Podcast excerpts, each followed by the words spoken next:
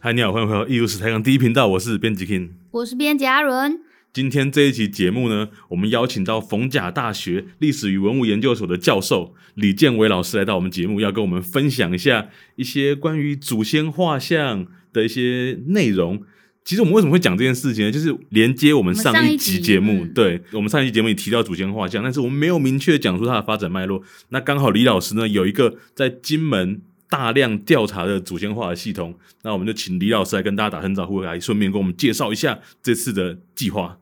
哎，大家好，我是逢甲大学的李建伟。那这一次为什么有这个是机会接触到大量主线画像啊？应应该有一个前提是我曾经在彰化那个地方调查大村的主线画像。那后来嗯哦因为写的这个。台湾传世宗教文物里面，针对这几个不同年代的主线画像之后，开始对主线画像议题有兴趣。那嗯在几年前，刚好金门县他们有一个想法，是认为说金门县既然是以这个非常重视祠堂祭对祖的对这样的一个行为，他们认为应该也有很多大量的这类主线画像是啊，于是，在几年前开启了一个这个金门主线画像的一个普查跟研究计划。所以他们是征集来的吗？其实不是征集，是说我们调查的对象都是以名家当中所保存的这些主线画像为主。嗯嗯嗯，哎，那当时做完第一期之后，我们也有认为有一些是蛮有文化资产价值的哦，是所以就建议有一些物件可以提调查研究哦。所以在第二阶段里面对，一方面把其他还没有做调查的补足之后，再把前面认为有价值的再做比较深入的这个科学检测跟相关的这些文史脉络的一个分析。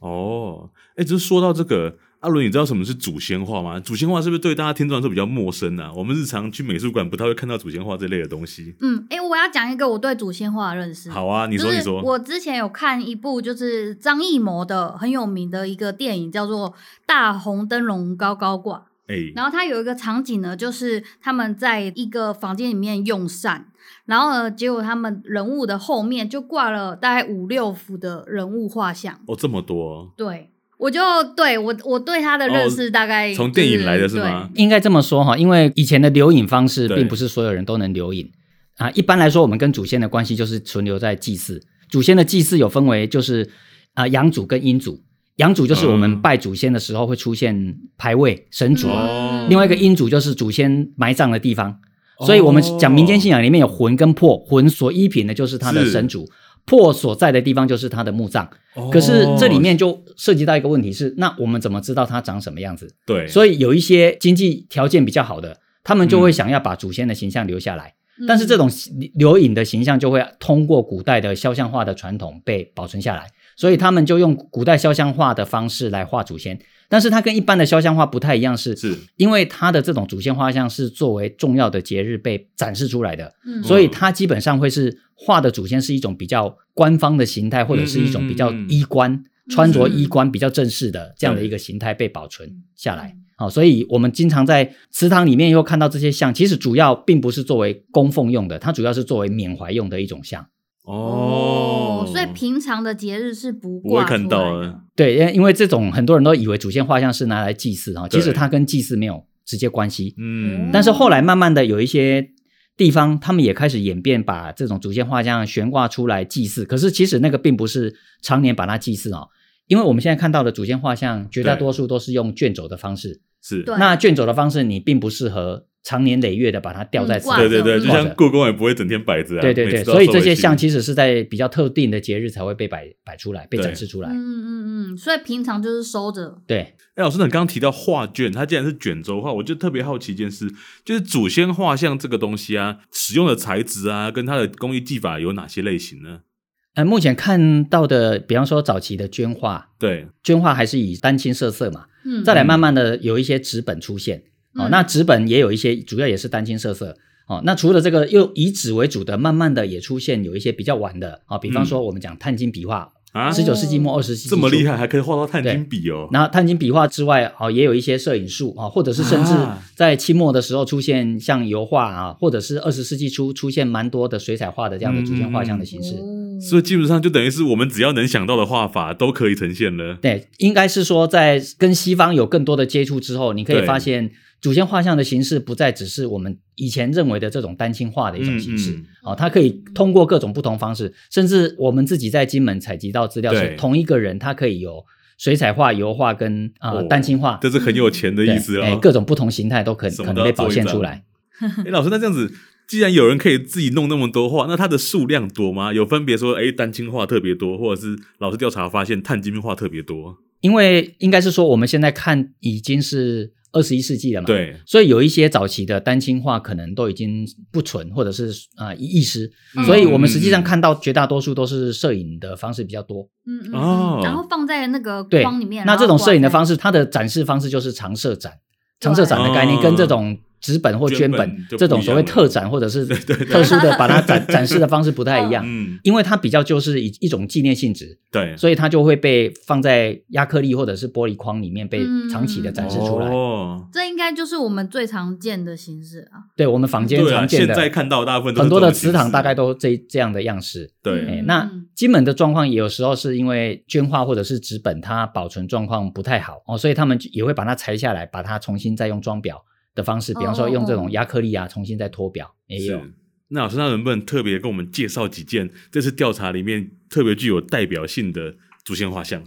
哦，应该是说我们这一次在这个金门的后埔林家有看到这个林培章跟林培章的夫人哦，哦他们这个祖先夫妇一起画像画的身上织品的质感是上面表现的非常非常的写实啊，这个是我令我们非常印象深刻的。包括他身上穿的这个不同的服装呈现的不同肌理质感，都可以通过画像里面被表现出来。老师说的不同肌理质感是指，比如说他有绣东西，他把绣和线一笔一笔的描出来，是这个意思吗？对比方占卜上面的有特别像金冲线啊，或者对是这种。诶用打籽绣的这样方式，嗯我们可以在画像里面看到这个些部分，在画师的手里都被具体的表现出来。所以老师在这幅画这样的呈现方式之前，我们还有看过这样的例子吗？哦，其实应该是说更早就是对宫廷画家，比方说像这个郎世宁帮皇帝他们画的这些，哦是哦这个就非常具体的去表对现它作为帝国符号中的这些符号，它的嗯肌理质感这个部分啊，这个部分就可以很明确的被彰显出来。我们知道这些祖先画像啊，既然都说他是祖先，所以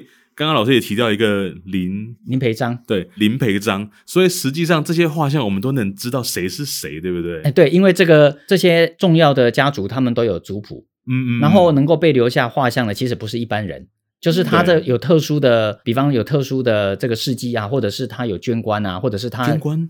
啊科举嗯考试通过，哦啊，那获得了这样的赏穿或者是穿这样的一个官服的是一个资格啊嗯，那这个才大部分才会被画成画像哦。你一般的这种画像，因为它本身要耗费蛮多的这样的一对个资本嘛，嗯，这应该是蛮贵的商品啊，在那个年代。对，那他们身上穿的服装都是符合他们的身份吗？哎，有有很多是不符合的，很多其实不符合。哦对对，有有一些是，比方说它可能五品，可是你可以帮它画嗯成两品、三品的，甚至是哦祖先是没有官阶，但是他也嗯会帮他画成有穿官服的样式。这个其实也符合民间当中对于对祖先穿戴官服啊这样的一种期盼，对，哎，所以基本上越到晚期，这种所谓的越级或者僭僭越的这种状况就越多。老师，我有我有发现一个很有趣的现象，就是老师刚刚有讲到这个碳晶笔画的出现对啊。那我发现碳晶笔画好像跟单亲色色画法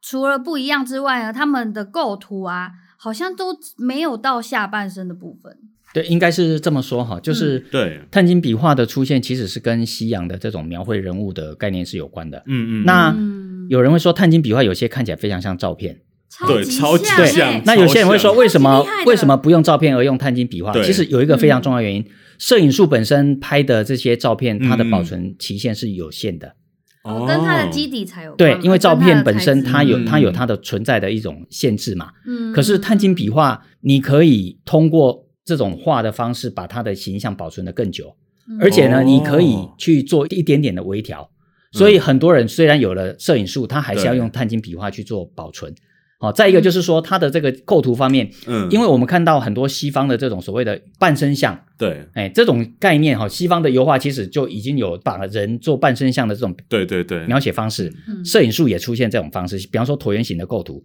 你嗯可以看到这种概念，后来也影响碳晶笔画表现，其实就就是在跟摄影术靠拢。哦所以即使他是用碳晶笔画，但他的构图还是要画一个椭圆形把人框起来。它还是一个所谓的摄影术的概念。嗯嗯嗯哎，我看到这个碳晶笔画，我会分不出来是不是对，照乍看片之下真的分不出来对是这个画它要的还是的照明片。暗的那个处理的很好哎，。要仔非常仔细的看。嗯那甚至有些碳晶笔画可能就是按着照片去画的，哦哦来是这样。那如果我我这个祖先画像是可以用这个画的，就代表它可以带入很多这个画师或者是家属对这个祖先画的这个期待哎，嘛。是，还有一个就是说，哎，有些人他家族发达了之后，他对可能想画他比较早的祖先，嗯，可是他画比较早的祖先，祖先已经不在了，对，哦所以那他们怎就么可以办通过追影的方式画。所以追影就是追说影，他找子孙当中哪一个跟祖先最像的，长得像，长得像的，哦然后通过去描绘它，然后后世再去说，哎，哪个地方做一些调整，这种方式就叫追影的方式去画。哦，好神奇的酷哦方式。哦。那如果刚好没有人长得像，对啊，那那就是啊、我们说那个有一种就是脸的几种脸型，这种几种脸型在民间的画师里面对都有一些绘本。哦 那比方说有八种主要的脸型，或者是十几种，哦啊哦哦，然后挑，然后从里面去组合起来挑，先嗯挑脸型、哪一个哦跟祖先像，然后在里面再去做微调，一直画到嗯他觉得哎、这个像为止。我还要画到所以老板觉得像，其实民间有所谓好的难哦脸的一个粉本。嗯嗯，哎、它嗯并不是完全照着人的脸来画是，它其实有嗯很大是根据粉本来画的。哦哦，我知道，这就很像那丁个稿啊脸书，哦，不是可以 Facebook 画，可以做自己的人像嘛？对然后它会很很多个捏脸，然后你可以挑你的眼睛像对哪一个，没错发型像哪一个这样子。就组哦合啊，比方说眼睛这个要稍微有一点丹凤眼嗯啊，或者是鼻子要稍微再鹰钩鼻一点这样，是然后就会组合出一个就是很嗯很贴贴近他心目 中的。可是我那个只能说是子孙心目中的祖先，贴近的祖先，他不一定跟本人像，因为他已经经过记忆当中对对很多的对对扭曲了。嗯嗯嗯嗯，但是他这种画出来的方式会很写实吗？还是可以很写实的？应该是说写不写实，我觉得是子孙来定义，哦，因为我们哦可能在我们的外界来看会觉得没有办法去联想到这个人。是，可是子孙可能有一些，比方说，他一直觉得那个祖先鹰钩鼻很明显， 是，所以他画的时候他会特别去强调鹰钩鼻，他认为鼻子像了那就像了。嗯，所以我觉得写不写实其实不是一个所谓的科学属性中的客观的了解一个定义的问嗯嗯题。嗯嗯，所以还是回到委托人身上。对，对，委托人说了算，反正他嗯他付满钱意了就付钱可以最了大。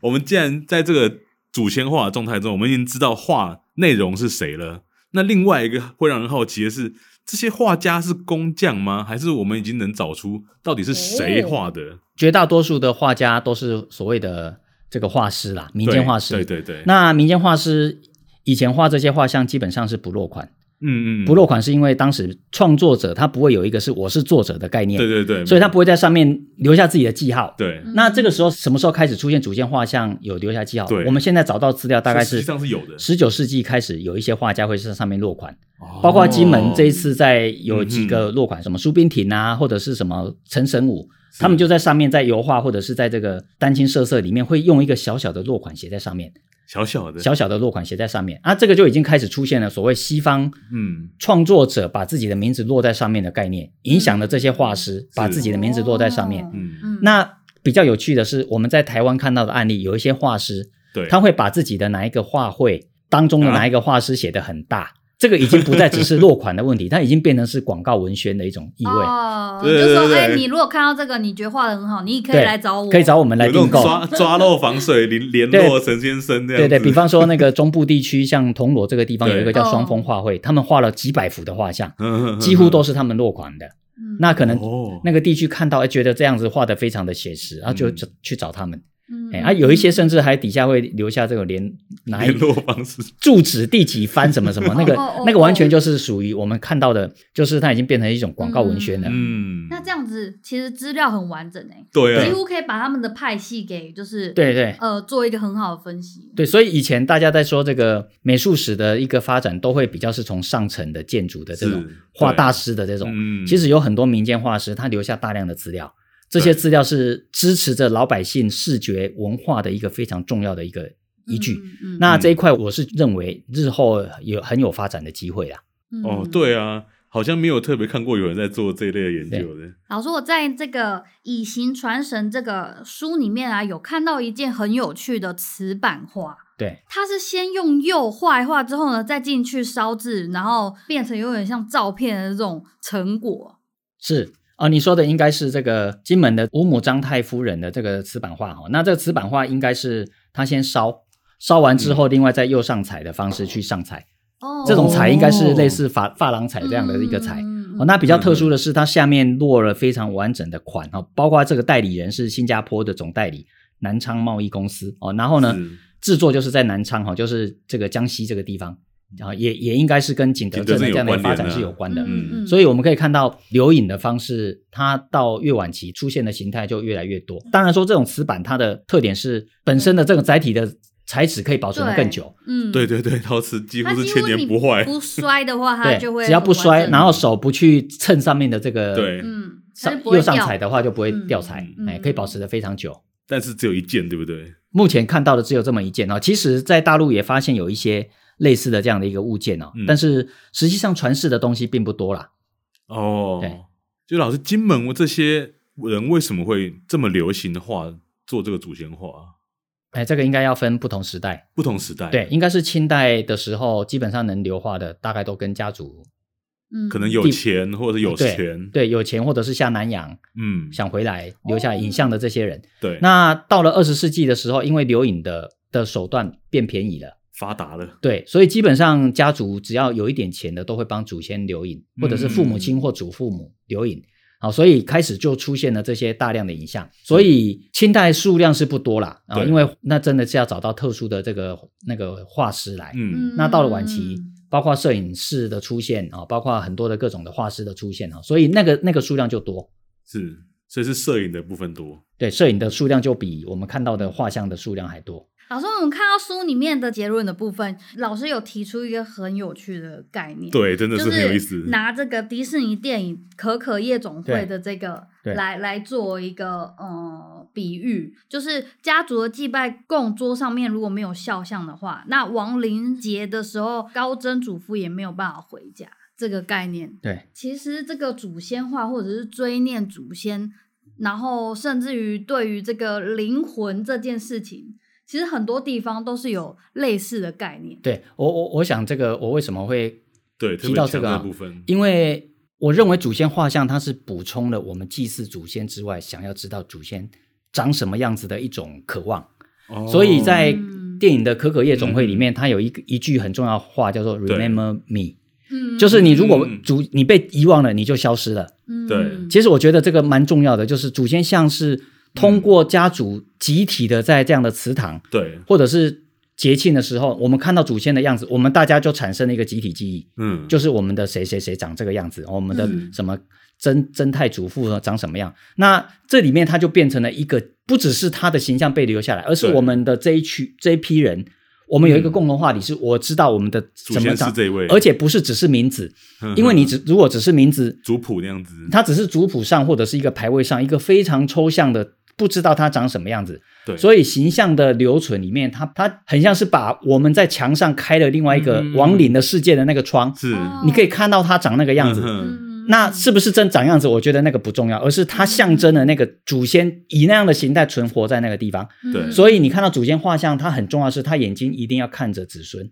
哦，凝视，你看着他，是他也看着你，你，嗯，那你就觉得你被祖先看到。嗯这个整个嗯啊，你看他互动跟他看你这个，你就产生了跟另外一个世界互动，嗯他就被你拉到了这个世界当中的时间轴，两个可以产生流哦流动。嗯比方说，我们祭祀他挂了十个小时、二十个小时，这个整个时间他都不断的在跟你互动，他已经进入到我们人间的时间轴当中，被被拉到一个同时的时间轴里面被看了。嗯，嗯有一个共识性，对，嗯，是一个很浪漫的、对啊，很浪漫的解读，哎这，个过去比较少人这么谈啊，对但是我是对对觉得，因为要把祖先画像的这个东西，嗯，我认为它还是有一个，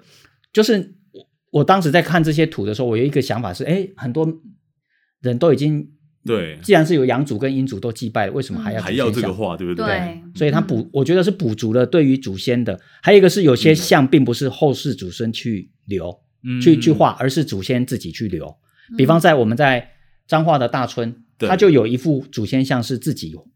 请人家画完之后，在上面自己留字说啊，你们自己要，哦你们后世子孙要记得我长这个样子，不要忘记我长这个样 子哦。很俏皮的一个人， 欸对，，然后他写完之后，其实很很豁达，他就说对我，他也知道他一定会死嘛，嗯，可是他知道他要把他这样的形象留给他后世子孙，对嗯所以勿忘其形，那就是嗯我们在可可夜总会里面看到的 “Remember 嗯 me”。对，就是这个概念，嗯对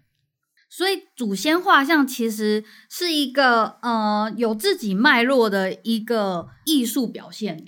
对它可能不能直接拿拿来跟肖像画的这个传统来拉，因为对肖像画它画的像之外，其实祖先像它还有更多的是一种子孙对于祖先当中的出现的理想嗯样子嗯的一种嗯再嗯现，嗯它不是一种写实啊，它有一种对再现。它终归那个情感连接是比较强的，嗯对，就是它还是有一种宗教上的一个期许的一种意味在。对，那我想要问一个老师一个比较那个的问题，就是不知道老师对于最近大考中心的这个历史科考题争议有什么看法吗？对我，我想这个议题哈、因为是之前看到考题，他看到的这个四个答案，我觉得对应该是说，以我们的这个学艺术史的人角度来对看，以艺术史来看，都嗯觉得太嗯把很多的比较复杂的社会现象给简简化了。化了，再一个就是说，因为以这个明代的这个画，嗯虽然嗯确实是有西方的这些画哈，可对是主要这些带进来的这些都是传教士。对，那对传教士带进来的这些以西方的基础的这些画里面，比方以我们讲这个利玛窦好了，他带了几幅小像，这些小小的画像，哎，你要说它影响了整个中国的写实嗯的画法，我觉得这个可能没有一个直接证据啦，对，很多都只是一个推测。嗯，嗯再一个就是说，以这个我们讲说啊，南京博物院厂的这个对名人十蛇二肖像，蛇肖像画的这这个册子里面，嗯，你可以看到它虽然有一些写实的成分，对基本上它还是遵循的中国在于画肖像画当中的这些公式，对，它其实还是有公式上的。所以你说它受到西方的影响，嗯我觉得它与其说受到西方影响，更不如说它在中国的人物的表现上面，它的这种所谓的公式的一个基础上，它做了一些微调。可是这个对微调幅度有多大，其实没有办法证明。对啊，再一个就是说，你画出这样的东西，如果社会当中他没有已经接受了这种写实化的一个嗯嗯社会的审美脉络的话，跟其实观你念画出来嗯对他们来说等于是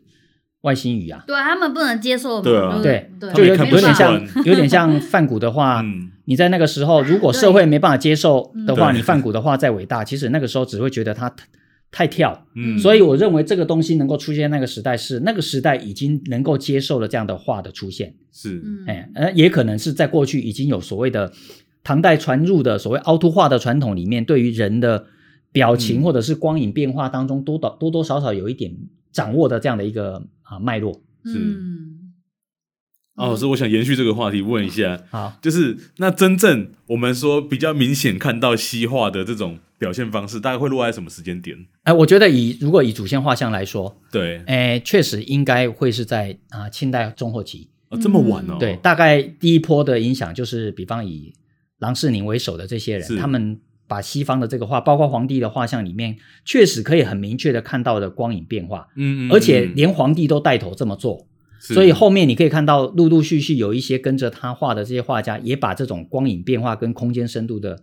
这嗯种对于物件的肌理质感的概念带入祖先画像啊。比方你可以看到像林培章身上的这个，对他的这些补张补啊补姿，画的特别的细腻。那另外一波就是除了人物的这种质感的展现之外，对另外一个很重要就是西方摄影术的出现，包括十九世纪嗯中后期，中国陆陆续续开始盖了非常多的这个摄影室。嗯那摄影师他们把西方的摄影术的概念引入之后，你对可以看到这个主间画像身上占卜越来越模糊，可是脸上越来越清清晰晰，晰嗯而且很像是照片的这样的一个写实的概概念。对嗯哎，我觉得认为这个影响大概会是在清代晚期这一波是非常明确的。嗯，是。那非常感谢李建伟老师今天来跟我们分享祖先画的研 究，希望我们频道真的能够把一些艺术史啊，或者是祖先画这种大家比较少见的概念带给大家，不然有些东西一直放在博物馆里嗯对面，啊或放在如果人家主持里面很老难师看到。老师没有研究的话，对，没有普查的话，我觉得我我们根本对这就是超级对陌你生不会看到这些东西，他们就嗯在人家的民宅里面，但它其实是一个很长时间延续下来发展的一个脉络。嗯我们最后再次谢谢李老师来给我们带来这么精彩的祖先画像研究和分享。嗯，那艺术史上第一频道我们分享这边告一个段落，我们就下礼拜再见喽。大家拜拜。好，再见。